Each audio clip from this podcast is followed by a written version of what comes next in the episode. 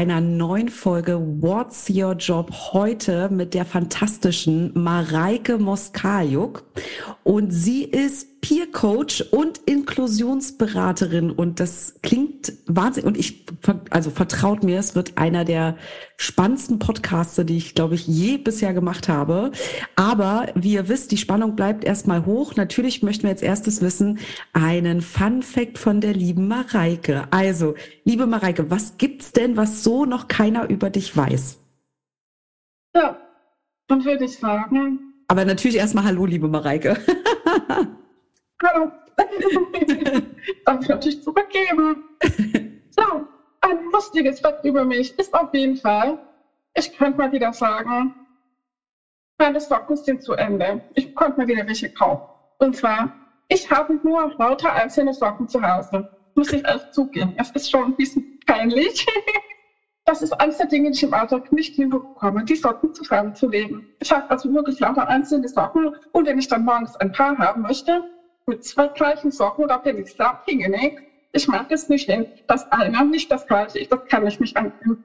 Tja, also ich könnte mal wieder neue Socken kaufen. Also ähm, liegt es daran, dass bei dir immer wieder die Socken in der Waschmaschine verschwinden, wie bei uns allen? Oder ähm, liegt es eher daran, dass das einfach so, es kommt aus der Waschmaschine, zack, erstmal rein und dann ja, ich habe schon drüber nachgedacht, ob ich dem Sockenmonster Waschmaschine noch einen anderen Namen geben könnte. Also irgendwie Sockenknusperer oder so, weil ich habe den schon so ein bisschen in Verdacht, ja. Ja. Okay, das ist ein sehr lustiger und schöner Fun Fact und ich glaube, dass sich viele darin wiedererkennen. Ähm, ich kann nur sagen, wir suchen auch wieder, meist suche ich die Socken meines Partners, aber ähm, tatsächlich haben wir das auch immer wieder, wo ich denke, die sind doch zu zweit rein, warum kommt denn jetzt nur noch einer raus? aber gut. Also, liebe Mareike, ähm, Peer Coaching und Inklusionsberaterin. Ich habe dich gerade vorab gefragt, ob es okay ist, denn heute gibt es eine kleine Besonderheit, ähm, bevor wir sozusagen mal mehr tiefer dort reingehen.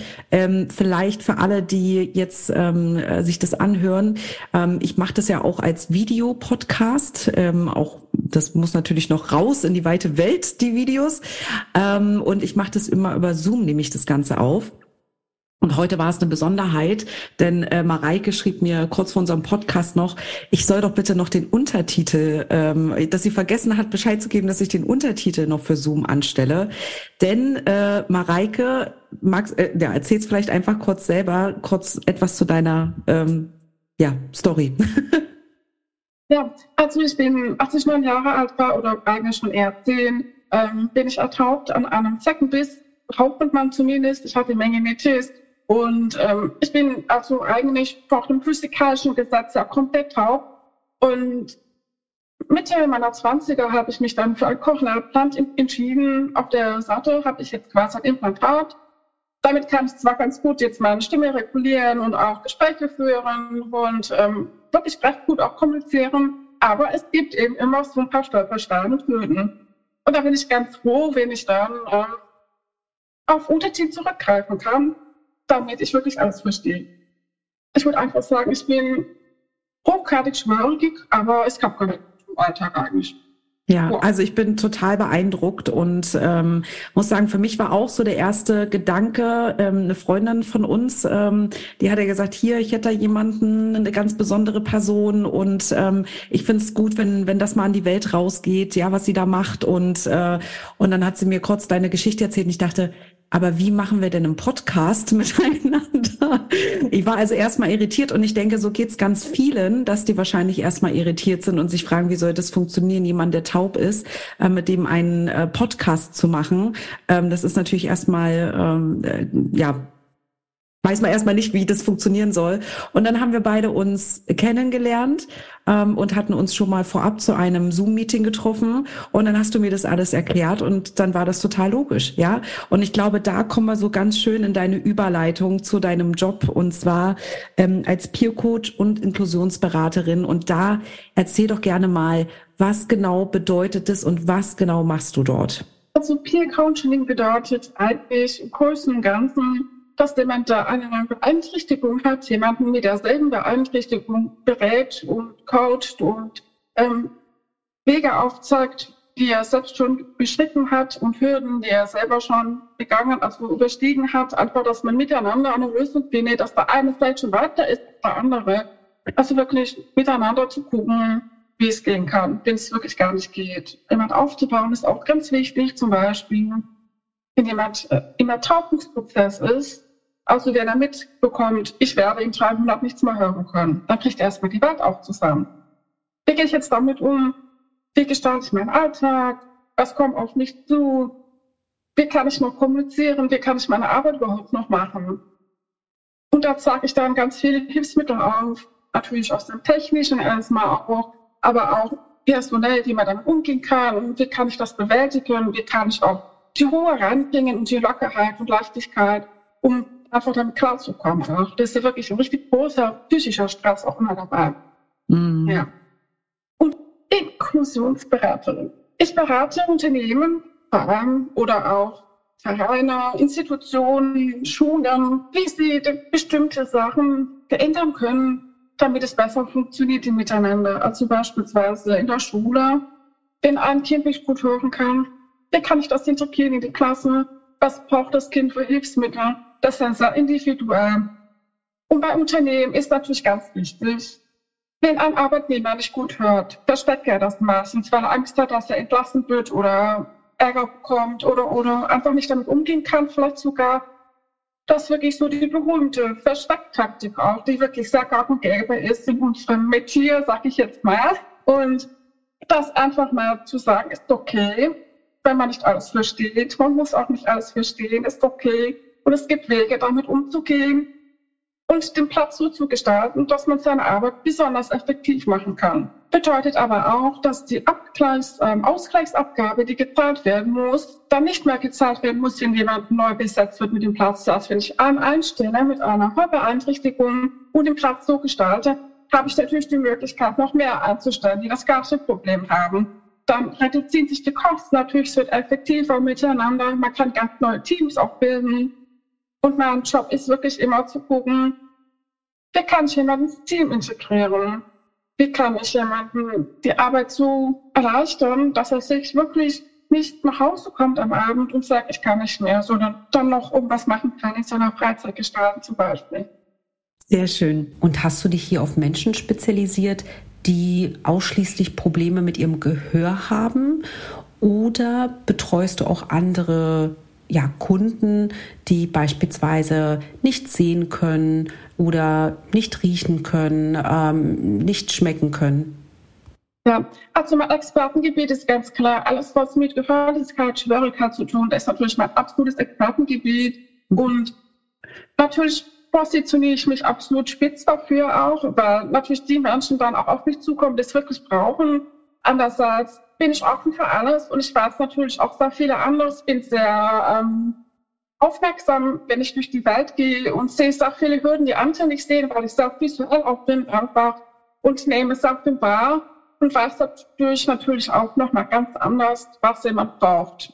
Einfach, mhm. weil ich es noch ganz anders wahrnehmen kann.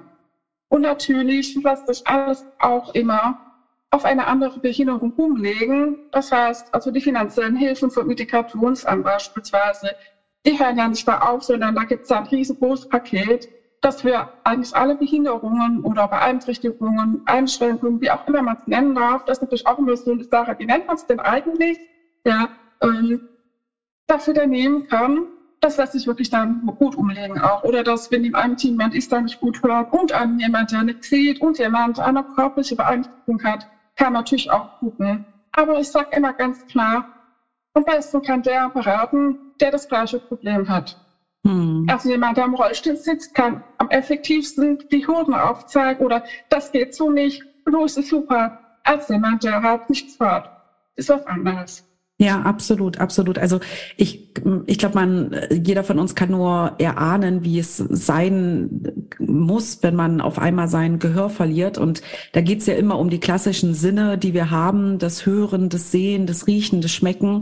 Ähm, und das sind ja alles äh, Sinne, die, ich glaube, uns im Alltag also das, wenn ich mir das vorstelle, dass, dass ich da mein Gehör verliere, da ist, es ist ja, und es, ich denke, an der Stelle geht's ja nicht nur darum, wie gehe ich jetzt mit meinem Job zukünftig um? Ja, also was passiert da eigentlich?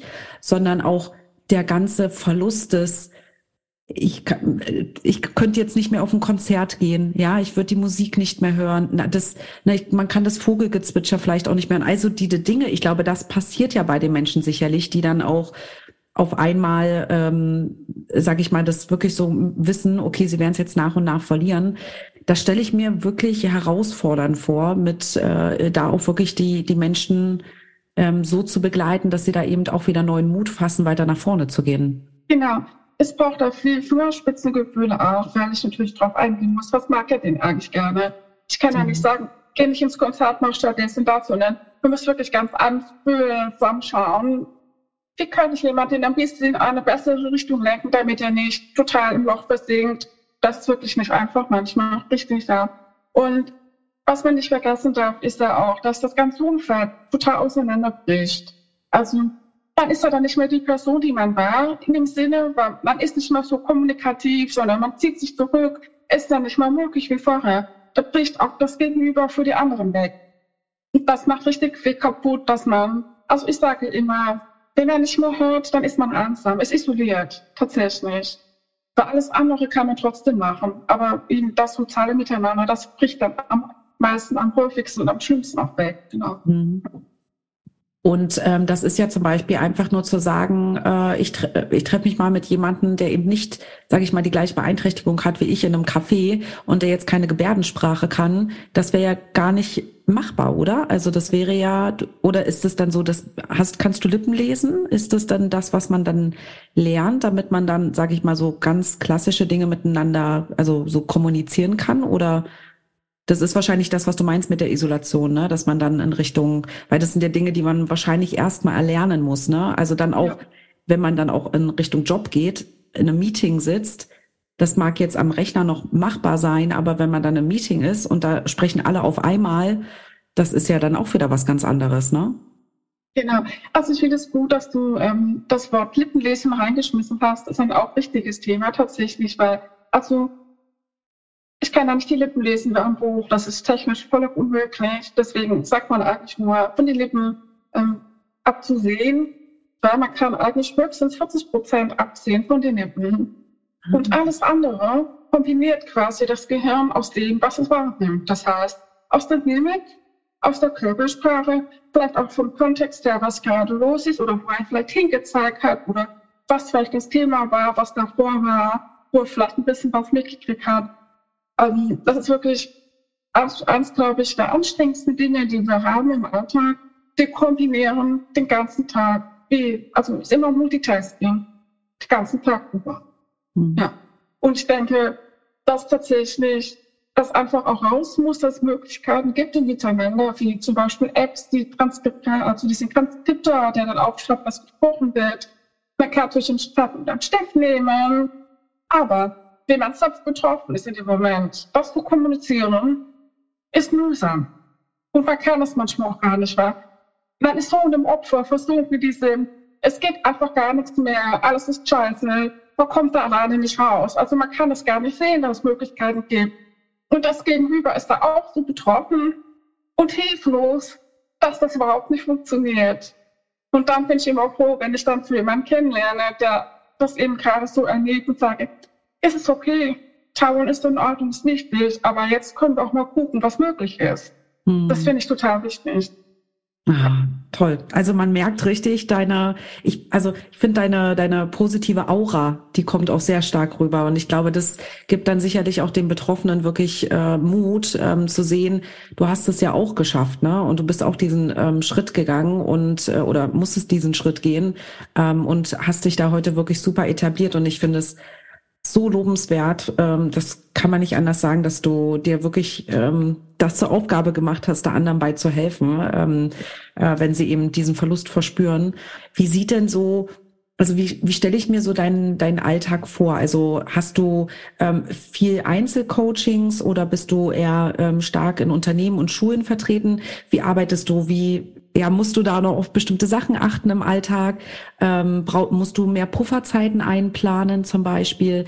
Wie stelle ich mir das vor? Also ich habe meistens so zwei bis drei Termine am Tag, allerhöchstens. Und darf dazu klar sagen, dass ich wirklich diese Pufferzeit auch brauche, weil es gibt immer Gespräche und die sind wirklich sehr anstrengend. Ich brauche meine volle Aufmerksamkeit tatsächlich auch. Es sind sehr viele Emotionen im Spiel und das, das aufzufangen und zu leiten und zu lenken, das ist eine harte Arbeit. Ähm, momentan habe ich mehr Einzelgespräche tatsächlich und Einzelbegleitungen. Das heißt, wir reden ja nicht nur, sondern wir üben auch im Alltag zusammen etwas. Ich habe nicht nur Kunden, die nicht gut hören können, ich habe auch welche, die nicht sprechen können zum Beispiel. Gestern hatte ich am Vormittag eine, die aufgrund einer Operation nicht sprechen kann, eine nette Dame. Mit ihr mache ich meistens Kunsttherapie, weil ich auch Kunsttherapeutin bin. Das hilft immer ganz gut, liegen gebliebenes aufzuarbeiten und nicht ausgesprochenes quasi aufzuarbeiten. Und manchmal sind auch andere Dinge dran, so dass ich sie zur Post begleitet habe in die Apotheke und mit ihr zusammen quasi geschaut habe, wie kannst du das zum alleine machen. Mhm. Und das entkriegt die große Überwindung jedes Mal, dann zu sagen, bitte was schreiben, weil man kann es da nicht aussprechen. Und das haben ja auch viele, die nicht hören können, was sie nicht gut artikulieren können, weil sie es nicht gehört haben. Mhm. Das heißt, auch da, dies einzuüben, wie kann ich damit umgehen, ist total wichtig. Im Unternehmen bin ich momentan noch nicht so oft. Ich wünsche mir, dass das noch mehr wird und ich bin dran, das noch mehr zu etablieren. Ich mache Seminare auch für Familien, also für Eltern zum Beispiel, die ein Kind haben, das nicht hören kann. Dieses Kind in die Familie zu integrieren, ist natürlich auch immer eine echte Herausforderung. Was braucht das Kind denn eigentlich? Hat da ganz besondere Bedürfnisse. Also wofür ich immer verstehe, sind Rituale im Alltag, weil diese Rituale halten so viel zusammen, wenn man nicht hören kann, dass es wie so ein Leitfaden ist durch den Alltag. Das ist total wichtig. Ja, also man kann es wirklich vorstellen, man, meine ganze Woche ist sehr abwechslungsreich. Ich habe Online-Meetings, ich habe eins zu eins Gespräche also hier in der Umgebung. Ich habe Seminare mit Eltern oder auch gemischt mit Eltern und Kindern. Ähm, ich bin in Unternehmen unterwegs oder auch in der Schule, in der Vaterschule, mache dort ein Empowerment-Seminar mit Schülerinnen. Ja. Wahnsinn. Und dazwischen bin ich immer froh, dass wir einen Hund haben, der morgens erstmal seinen großen Spaziergang bekommt. Das hilft mir, mich zu erden, Tag zu beraten. Dann habe ich meistens einen langen Termin, der so zwei, drei Stunden geht. Dann habe ich Mittagspause, gehe wieder mit dem Hund eine Runde esse ein bisschen was und dann geht es auch mit zwei Terminen, sie den Nachmittag dann rein. Und abends bin ich dann froh, wenn ich erstmal kurz die Füße hochlegen kann, wenn mein Mann den Hund dann übernimmt. und dann kochen wir zusammen und machen im Haus und im Garten noch was und dann ist der Tag auch gelaufen. Ja. Ja. Ja Aber ohne diese abwechslungsreiche Tätigkeit ähm, würde es mir, glaube ich, nicht so gut gehen, weil je nachdem, also ich versuche meine Termine so zu legen, dass ich immer einen Termin habe, an dem ich viel reden muss, einen Termin, in dem ich eher da sein muss, präsent sein muss und das ist wirklich so ein bisschen gut strukturiert, damit meine, meine Hörer sich auch mal entspannen können, mein Gehirn mal runterfahren kann und dann funktioniert das richtig toll im Alltag. Ich liebe meinen Job. Das, äh, das sieht man dir an und man spürt es sogar. Äh, selbst durch die Kamera hinweg äh, spürt man das. Also ähm, wir haben auch einen Hund. Äh, ich kann das also sehr gut nachvollziehen dem Morgenspaziergang und mittags. Das ist immer sehr angenehm. Das erdet einen wirklich sehr, auch in der Natur draußen zu sein.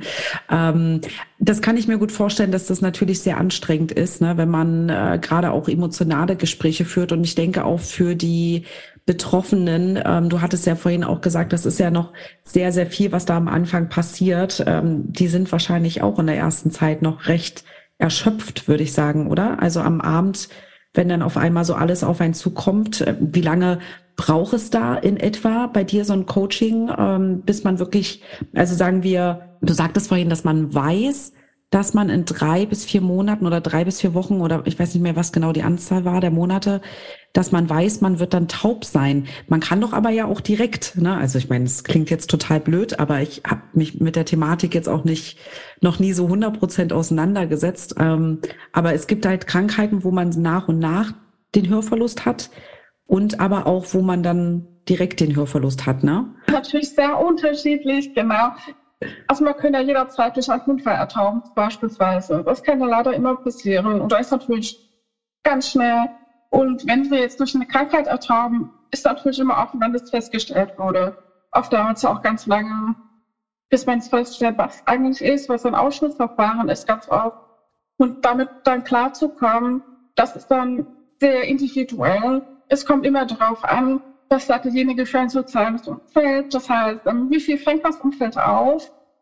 Ist derjenige schon stabil im Leben gewesen? Oder hat er immer eher ein Leben gehabt, in dem er bis unzufrieden war und immer am Hamsterrad oder sehr viel alleine? Das spielt sehr viel da rein, wie jemand dann auch dann damit umgeht. Und also ich sage meistens so, in zwölf Wochen kann man viel erreichen, wenn man jede Woche einen Termin hat, ja, kann man schon richtig viel drehen.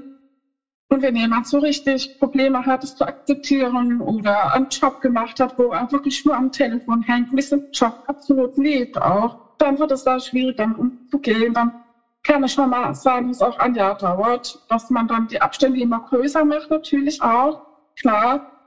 Ähm, ja, das ist einfach ein längerer Prozess. Mhm. Dann braucht man erstmal eine Intensivpause für zwölf Wochen, würde ich tatsächlich sagen. Und dann wird der Abstand immer größer.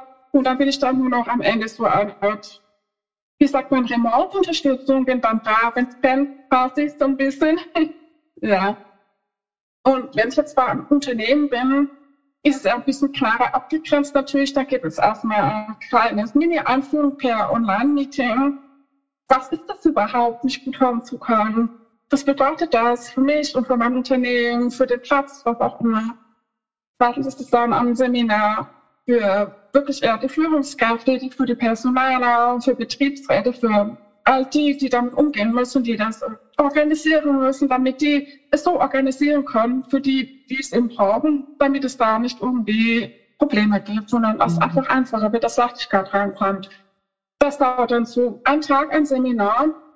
Und danach gibt es dann noch so eine kleine Begleitung für mehrere Wochen, dass ich dann einmal im Monat komme für keine Ahnung wie lange, um zu gucken, ob das, wird es umgesetzt, werden noch andere Hilfen benötigt.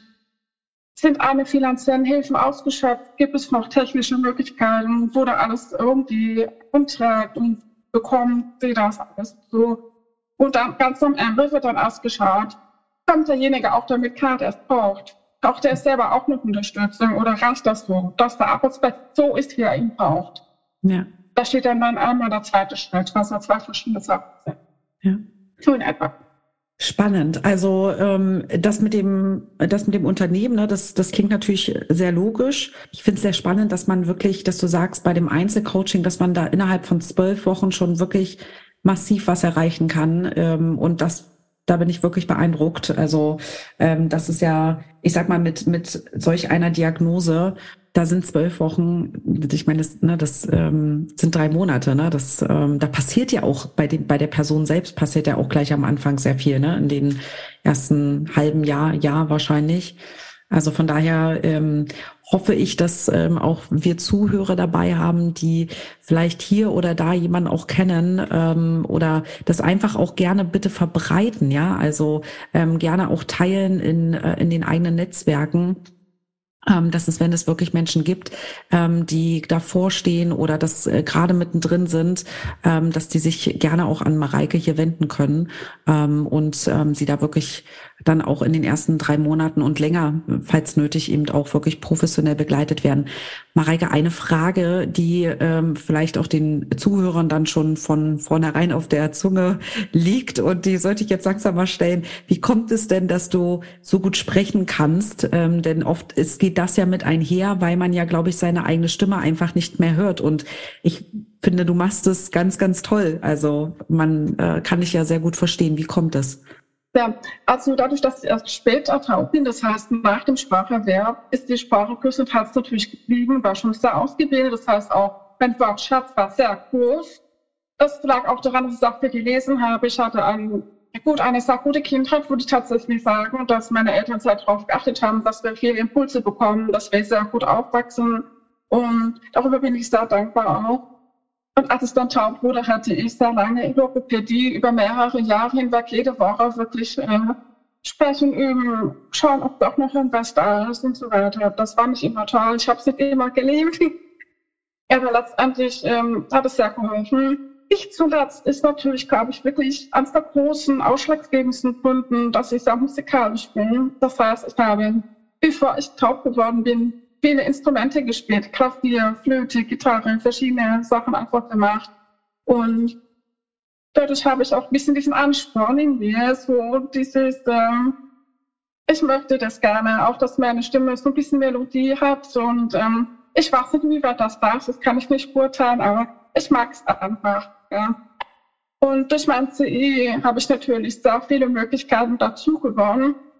Den ersten Jahren, wo es neu war, eher gar nicht. Da war meine Stimme noch sehr monoton auch, relativ hoch auch sie wurde dann immer mehr aktualisierter, also es wurde wohl immer mehr, kam immer mehr dazu, immer mehr Bereiche, immer mehr habe ich mit der Stimme auch versucht zu spielen, Emotionen ranzupacken.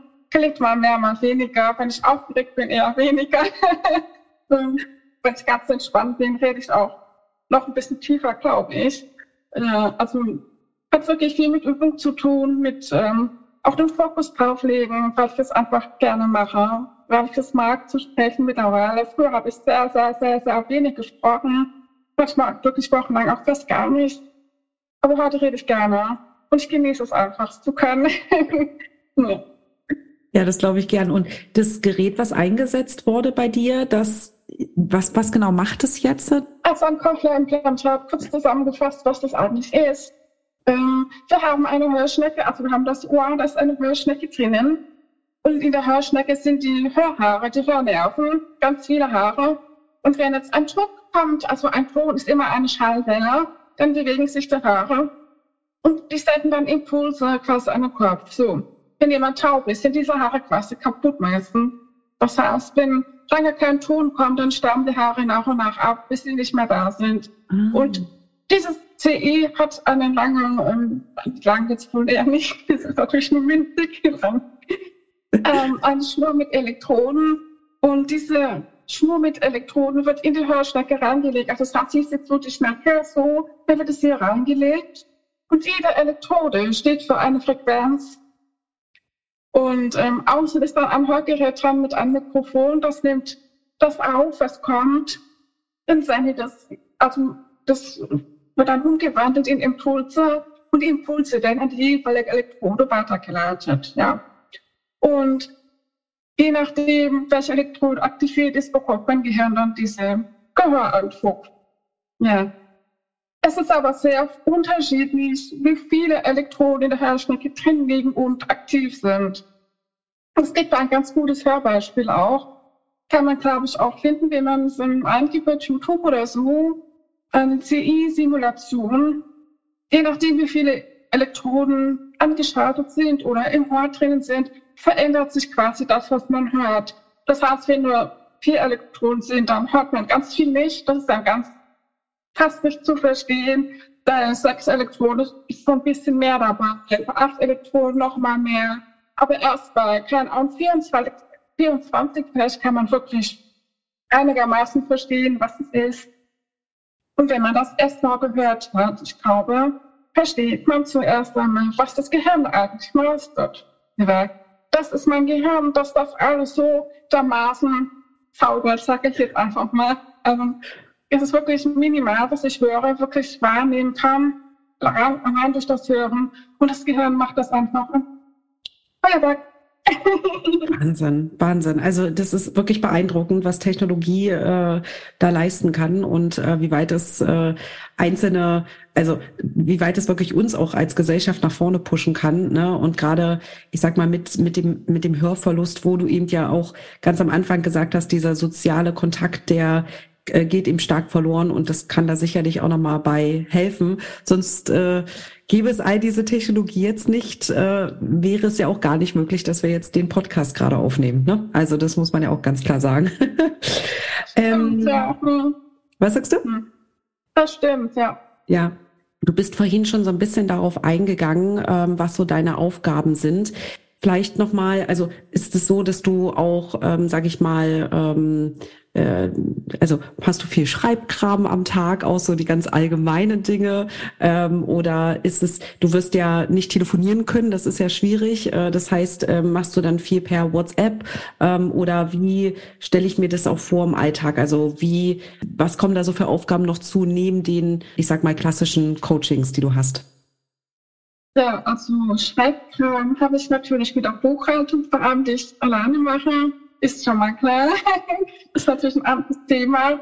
Was ich tatsächlich zu tun habe, sind Dokumentation immer wieder, je nachdem, ob es zum Beispiel auch eine Förderung gibt von der Krankenkasse, wenn jemand eine Pflegestufe hat zum Beispiel, muss ich Dokumentationen führen, also was natürlich auch zum Beispiel bedeutet, Ziele zu festzulegen, was Ziel, wohin wollen wir hin und ähm, wurden diese Ziele dann erreicht und was hat sich geändert, muss ich schon auch immer mal aufbehalten und zugänglich haben, falls jemand kommt und sagt, ähm, ich möchte jetzt aber mal sehen, was wir eigentlich machen. Und muss das schon auch nachweisen können, dass ich einfach nur sitze und zuhöre. Ähm, auch wenn das natürlich manchmal auch sein muss, klar. Ja. Und ansonsten natürlich per E-Mail, wird viel kommuniziert. Ähm, bekomme viele Anfragen, wo schon sehr viele Fragen drin sind. Da muss dann schon auch erstmal gucken, stopp. Also ich kann es nicht ähm, hier drei Stunden sitzen und Ihnen per E-Mail antworten, das geht leider nicht. Aber ich kann Ihnen einen kurzen Überblick geben, so komme ich kennenlernen, dann gerne eine Beratung bei mir buchen. Und ja, trotzdem kommt es immer wieder mal, dass so eine kleine Anfrage kommt und sagt, ach, da antworte ich jetzt schon mal drauf, weil ich es einfach so enorm wichtig finde, dass das Wissen in die Welt kommt, dass man nicht alleine ist, zum einen, dass es Möglichkeiten gibt, äh, sein Leben auch zu kriegen, dass man nicht für immer das Opfer sein muss oder wie auch immer. Ich finde es einfach enorm wichtig. Ja, ja also ich finde, das, dem kann ich nur zu 100 Prozent zustimmen ähm, und hoffe, dass wir da auch mit diesem Podcast wieder ein Stück weit mehr dazu beitragen, dass es eben auch wirklich rausgeht, dass es eben mehr, ich sag mal, ähm, mehr Awareness einfach bekommt äh, bei den Einzelnen, aber auch vor allen Dingen bei den Unternehmen. Jetzt sagtest du ganz am Anfang, bei den Unternehmen, es ist noch gar nicht so stark vertreten. Liegt's, aber ich meine, wie viele Gehörlose gibt es denn in Deutschland? Ich meine, es wird ja sicherlich gerade bei den ganzen Großunternehmen, wird es doch sicherlich auch ein Thema sein, dass man da auch mehr Menschen hat, die eben äh, mit, mit dem höheren Herausforderungen haben. Also es gibt eine sehr, sehr große Dunkelziffer und es gibt keine klare ähm, Zählung, sage ich jetzt mal, weil man muss es eigentlich angehen. Aber es gibt Schatzwerte von ungefähr 20 Prozent der Erwachsenen Menschen haben eine Hörbeeinträchtigung, die auf einem eher stärkeren Niveau sind. Also das heißt, die leichtfertigen Hörgeschädigungen sind da nicht mit auf, die wirklich auch noch telefonieren können, sind da nicht mit drinnen. Aber ungefähr 20 Prozent der Erwachsenen, ja. Mhm. Also die Dunkelziffer. Ja. Kann ich mir vorstellen, ist noch deutlich größer, dass viele auch gar nicht erst zum Akustiker gehen und sagen, dass sie nicht gut hören oder es vielleicht noch gar nicht selbst erkannt haben, sind einfach sich nur wundern, warum sie immer so müde sind oder warum alles so anstrengend ist oder.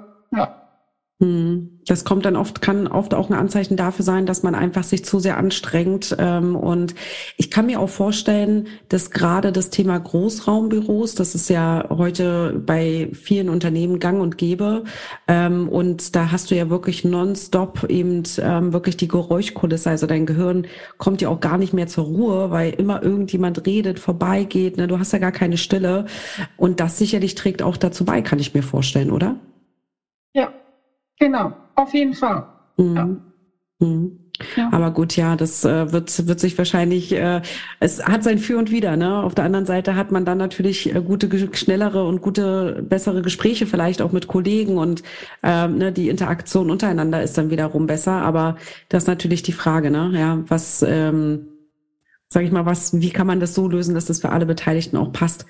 Und wie kommt es, dass es eben, also ist das, also ich stelle mir nur so die Frage, wie schaffen wir es, ja, dass wir Unternehmen noch mehr dazu animieren, sich mit dieser Thematik auseinanderzusetzen. Das heißt, da überlasse ich dir mal das Sprechen. Animiere doch Unternehmen bitte einmal wirklich sich, warum ist das so wichtig? Also warum sollten Unternehmen eben auch wirklich sich mit dem Thema auseinandersetzen und dich auch buchen? Also es kommt natürlich jetzt ganz stark darauf an, ob das Unternehmen eher so finanzielle Aspekte gerne wissen möchte. Fange ich mal damit an. Also das erste ist, was die Ausgleichsabgaben jetzt verdoppelt werden nächstes Jahr. Das hat das Bundestag jetzt habe ich letzten Monat beschlossen. Das heißt, für jeden Platz, der nicht mit einem Behinderten besetzt ist, man muss fünf Prozent aller ganzen Arbeitnehmer, also fünf Prozent davon brauchen eine Beeinträchtigung. Wenn diese nicht besetzt werden, kann richtig die Gelder rausspringen, die anders äh, LPV gezahlt werden müssen, dann kann es nicht. Das ist schon mal das eine.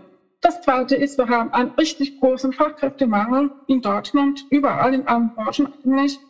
Und dann kann ich echt klar sagen, es gibt viele Arbeitnehmer, Arbeitnehmerinnen mit einer Beeinträchtigung, die nicht die Chance bekommen, das zu machen, also eine OP höher zu kommen, da sie nicht integriert genug sind im Team, um zu zeigen, was sie eigentlich können. Das heißt, ich sage immer, sind Stillexperten und Expertinnen, die untergehen. Und wenn man eben gerade diese einmal sieht, was sie denn eigentlich können, und dann zu den Fachkräften ausbildet, dann hat man durch richtig viel geschafft.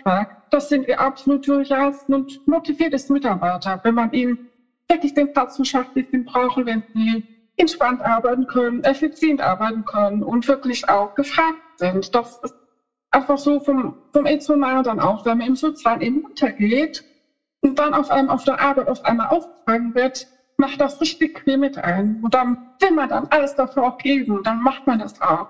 Und das ist natürlich einer der größten Kunden, glaube ich.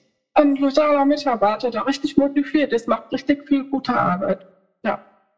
Und, und natürlich auch, dass wenn ein Team gut sein soll, funktioniert das nur, wenn alle richtig gut integriert sind.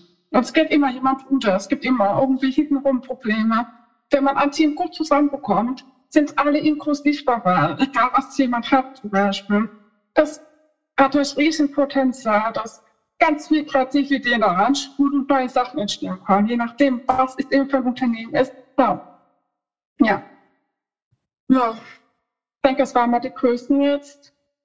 Mhm. Und natürlich auch, wenn jemand ähm, seine Hauptanstrengung versteckt, dann ist er auch krank, hat Depression, mhm. ist einfach sehr gefährdet, irgendwann zu landen. Das ist, wie es mir auch passiert ist übrigens, ja. Und dann geht erstmal gar nichts mehr. Man geht nicht mehr vor die Tür, man macht gar nichts mehr. Und ähm, indem man es eben schafft, diese Menschen so aufzufangen, dass das nicht passiert, ist natürlich auch wieder echtes Geld, weil die Krankheitstage dann weniger werden. Hm. Das kostet auch wirklich viel Einsatz dann auch von den ganzen Personalern, vielleicht auch Dienstpläne umzustellen, wenn da ständig jemand ausfällt und sich darauf verlassen kann. Ständig springen die Kollegen ein, die sind natürlich dann auch sauer, weil sie immer einspringen müssen. Aber es gibt dann schon so viel hintenrum, viel Probleme.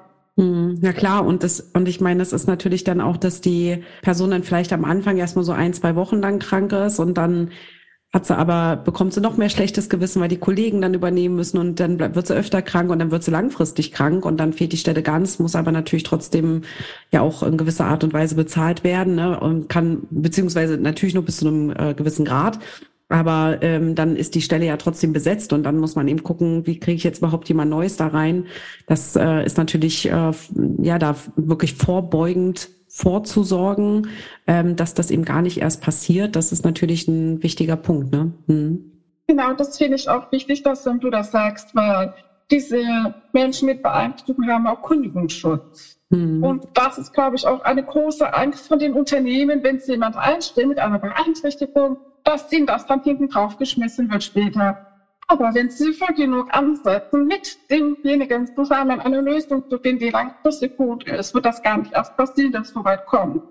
Das passiert eigentlich immer nur dann, wenn jemand wirklich einfach völlig überfordert oder unterfordert auch ist, weil er einfach nicht klarkommt im Farb. Und dann muss man das Gespräch auch führen, weil wenn derjenige nicht glücklich ist auf der Arbeit, dann wird er auch sagen, such mal was Neues. Von sich aus. Ja, ja, ja absolut. Das sind wir Menschen ja auch. Ja. Aber da sprichst du, sprichst du auch gerade einen äh, guten Punkt an. Einer meiner Fragen ist ja immer, ähm, was du selbst auch so für Höhen und Tiefen erlebt hast in deiner Laufbahn. Ähm, okay. und, äh, und, und das ist ja auch etwas, was du gerade angesprochen hast, was ja auch, ähm, ich sag mal, Kunden von dir auch erleben. Ne? Also ähm, das mag für sie erstmal wie ein Tiefpunkt wirken und, ähm, ne, und, und da auch wieder in die Höhe hineinzugehen. Aber wie war das bei dir? Also ähm, warst du schon immer selbstständig oder wie bist du da hingekommen, wo du heute bist? Was gab es da noch so auf dem Weg? Hat mir überhaupt nichts wird spannend. Wie bin ich da hingekommen eigentlich, wo ich jetzt bin? Ja, das ist natürlich total interessant. es war so ein bisschen so, ich hatte keine andere Wahl mehr, so ein bisschen das Gefühl auch. Ich konnte meine Arbeit nicht mehr ausführen während der Corona-Krise wegen den Masken. Ich bin auf das Lippenabsehen da angewiesen, sehr stark. Und ich war nicht mehr da möglich, meine Arbeit zu machen. Also die Kommunikation war nicht möglich mit den FFP2-Masken. Und ähm, ich habe es lange noch probiert. Ich war, wie wir das Thema schon hatten, erst zwei Wochen krank, dann war ich wieder da, dann war ich vier Wochen krank, es ging nicht mehr. Und dann doch noch mal ein halbes Jahr durchgehalten. Dann war ich acht Wochen krank und so ging es immer weiter. Bis ich dann wirklich sowas von in den Burnout reingerasselt bin, das gar nicht mehr ging. Und als was, und, genau, ähm, als was genau hast du da gearbeitet? Damals war ich noch in einem Pflegeheim. Ich habe demenzsehr kranke Menschen betreut. Das ah, war natürlich ein ganz anderes Thema auch. Mhm. Okay, alles klar. Mhm. Und ähm, da geht es natürlich auch um Kommunikation, überall im Team, mit den Menschen, mit den Angehörigen vor allem auch. Das war nicht mehr möglich. Und da habe ich mir auch gesagt, gut, so etwas kann ich nicht mehr machen, will ich eigentlich auch nicht mehr.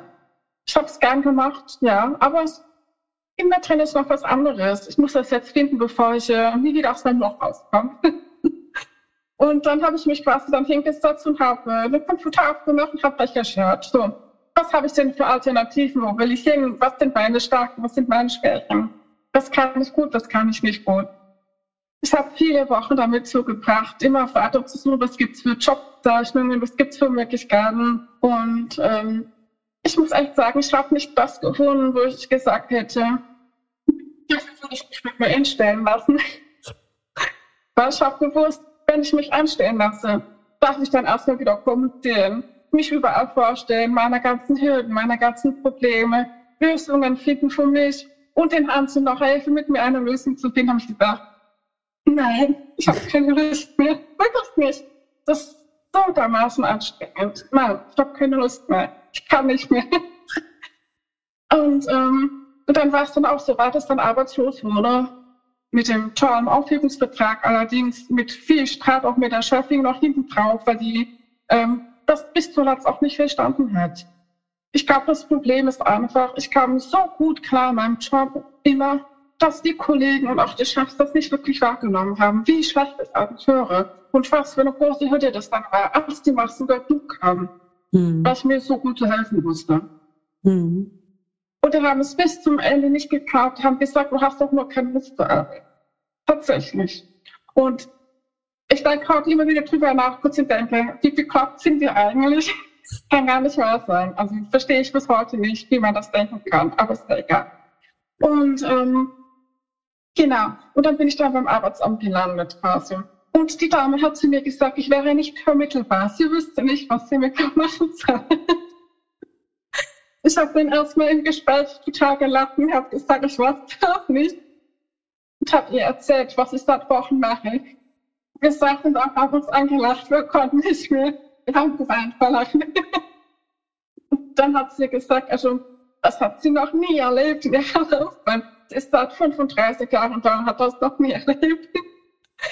Und ähm, dann sagt ich so, ja, und wie wär's, wenn Sie jetzt Ihre eigene Firma aufmachen?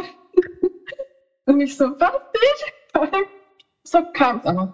Sie hat dann mhm. Antwort dafür gesagt, dass ich einen Bildungszuschuss erhielt, einen Coach, der mich die ersten äh, Businesspläne mit mir erstellt hat und so weiter und so fort. Und so habe ich dann angefangen. Wahnsinn. Erstmal fing ich damit an, nur Kunden mit Demenz quasi ähm, zu betreuen weil ich mir zuerst nicht zugetraut habe, das andere zu machen, weil ich war selbst ja erst gerade aus dem Burnout so wieder Rausklettern und habe mich dann aber sehr schnell wieder rausgearbeitet, auch darauf und gesagt, komm, das ist das nicht, was mich glücklich macht. Ich möchte das, was ich in mir trage, was mich wirklich ausmacht, weitergehen. Ich habe schon so viel geschafft. Ich habe schon ähm, so viele Steine immer wieder auf die Seite geräumt. Ich möchte zeigen den anderen Menschen, wie das geht, wie man das machen kann.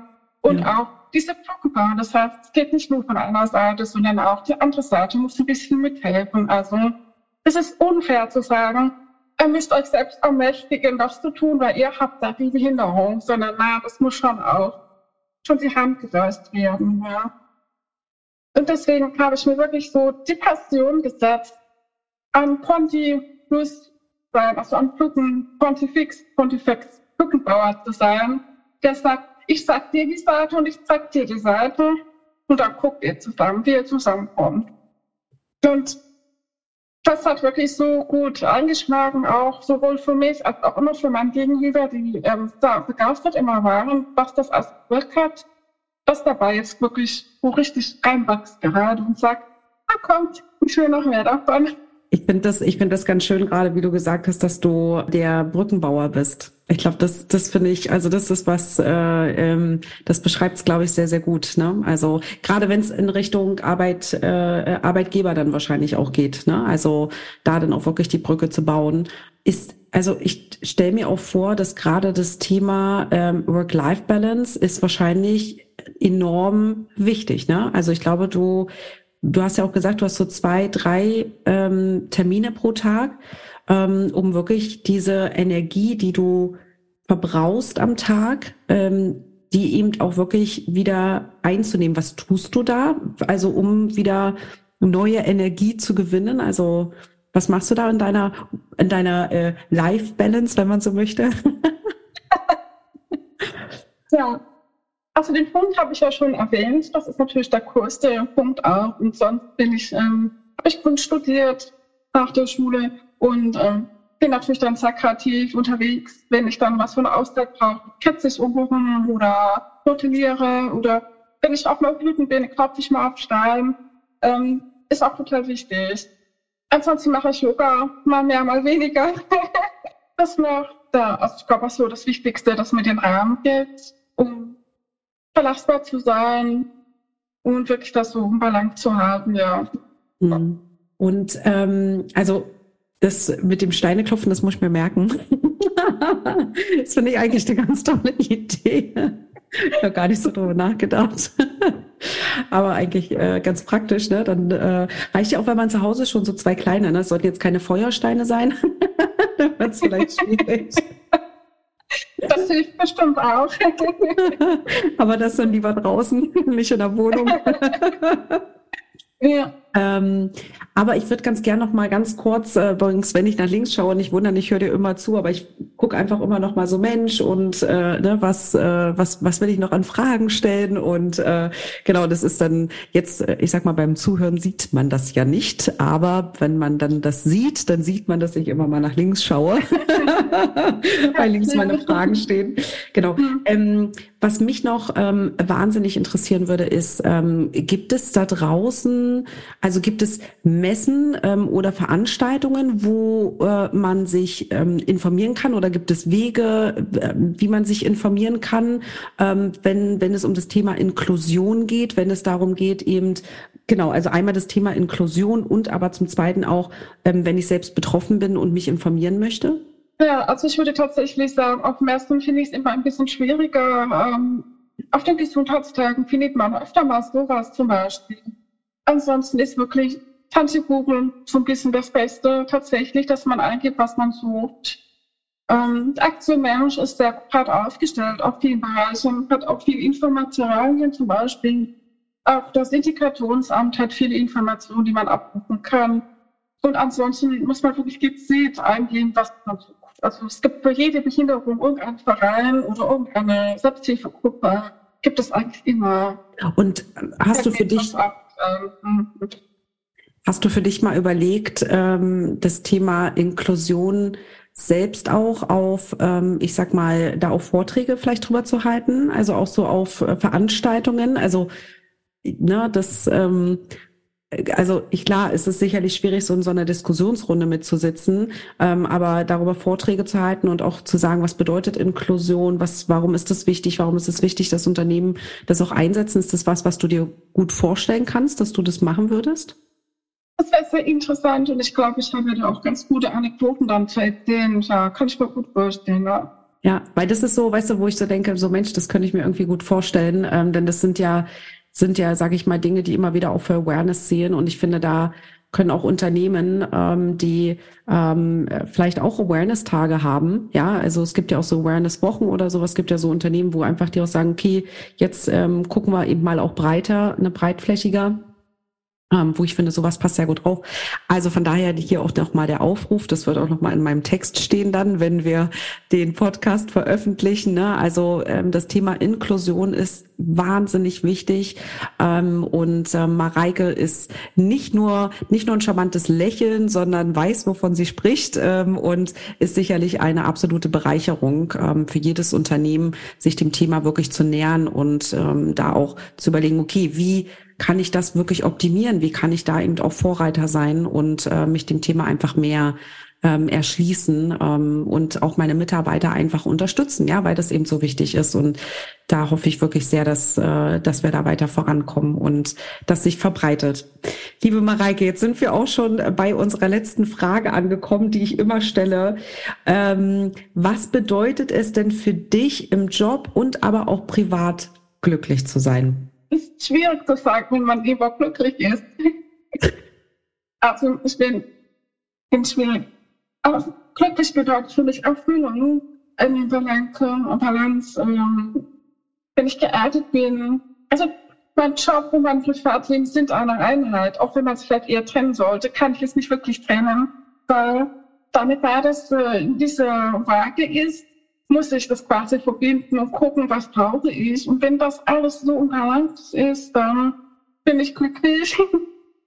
Und vor allem dann, wenn ich wirklich sehe, was ich erreiche bei meinem Gegenüber, wenn ich sehe, wie es Früchte trägt, wenn ich auch nur einen kleinen Impuls gesetzt habe und ich dann sehe, wie draußen eine tolle Blume oder ein Baum entsteht. Das ist immer das größte Geschenk. Es macht mich so dankbar vor allem und glücklich, ja. Und äh, und das trägt mich dann auch noch wochenlang, wenn ich weiß, ja, da habe ich gute Arbeit geleistet und jemandem geholfen, klarzukommen im Leben. Ja, das macht mich glücklich. Ja, also das hätte man nicht schöner formulieren können. Und äh, ja, das, äh, das sieht man einfach bei dir. Du strahlst so sehr. Das ist natürlich beim Hören, aber vielleicht hört man, äh, manchmal sagt man ja, man hört auch ein Lächeln. Ähm, also von daher, vielleicht kommt es auch, äh, kommt es auch rüber. Liebe Mareike, ich weiß nicht, ob du noch mal zum Schluss irgendwas sagen möchtest, noch mal einen motivierenden Spruch für alle da draußen, ja, Inklusion und bitte setzt euch mit dem Thema auseinander. Heute ähm, überlasse ich dir mal das letzte Wort und ähm, sag da gerne noch mal ein paar Worte, um wirklich die Leute zu motivieren. Ich bedanke mich schon mal ganz herzlich für diesen wahnsinnig spannenden Podcast. Ich habe richtig äh, Gänsehaut, muss ich wirklich sagen. Es war, du bist nicht nur eine tolle Person, tolles Lächeln. Ähm, ein unglaublich wichtiges Thema. Ich danke dir sehr, dass du dir die Zeit heute genommen hast und an alle da draußen, bevor Mareike gleich das letzte Wort spricht. Ähm, wie immer, ich hoffe, euch hat auch dieser Podcast sehr gefallen. Bitte teilt den da draußen ähm, und bringt das Thema wirklich voran. Und äh, wenn ihr jemanden ähm, ja, ihr habt in eurem Umkreis auch, gibt es weiter. Mareike ist da und die, sie ist eine tolle Person. Ähm, genau, also ich bedanke mich ganz herzlich und wenn euch dieser Podcast gefallen hat, es gibt natürlich wie immer auch noch viele andere, hört auch da gern noch mal rein. Und äh, jetzt up to you, Mareike, deine, ja, du machst heute das Schlusswort. Was für eine Ehre. Ich darf mich erstmal noch ganz herzlich bedanken bei dir. Es hat total Spaß gemacht und ich wusste überhaupt nicht, was mich erwartet eigentlich und war total neugierig auf das Gespräch also bin total froh, hier zu sein und so ein bisschen erzählen zu können, was ich eigentlich mache. Und dann alle ihr da draußen, bitte seid einfach mutig. Fragt euer Gegenüber, was es braucht. Die richtigen Worte zu finden, die richtigen Möglichkeiten. Nur das Gegenüber kann es wissen. Man kann sich den Kopf zerbrechen, zum geht nicht mehr. Und es kann trotzdem das Falsche sein. Also fragt einfach euer Gegenüber, was er braucht, wie man helfen kann. Und da kann es alles total toll werden. Seid mutig und ich bin da für euch.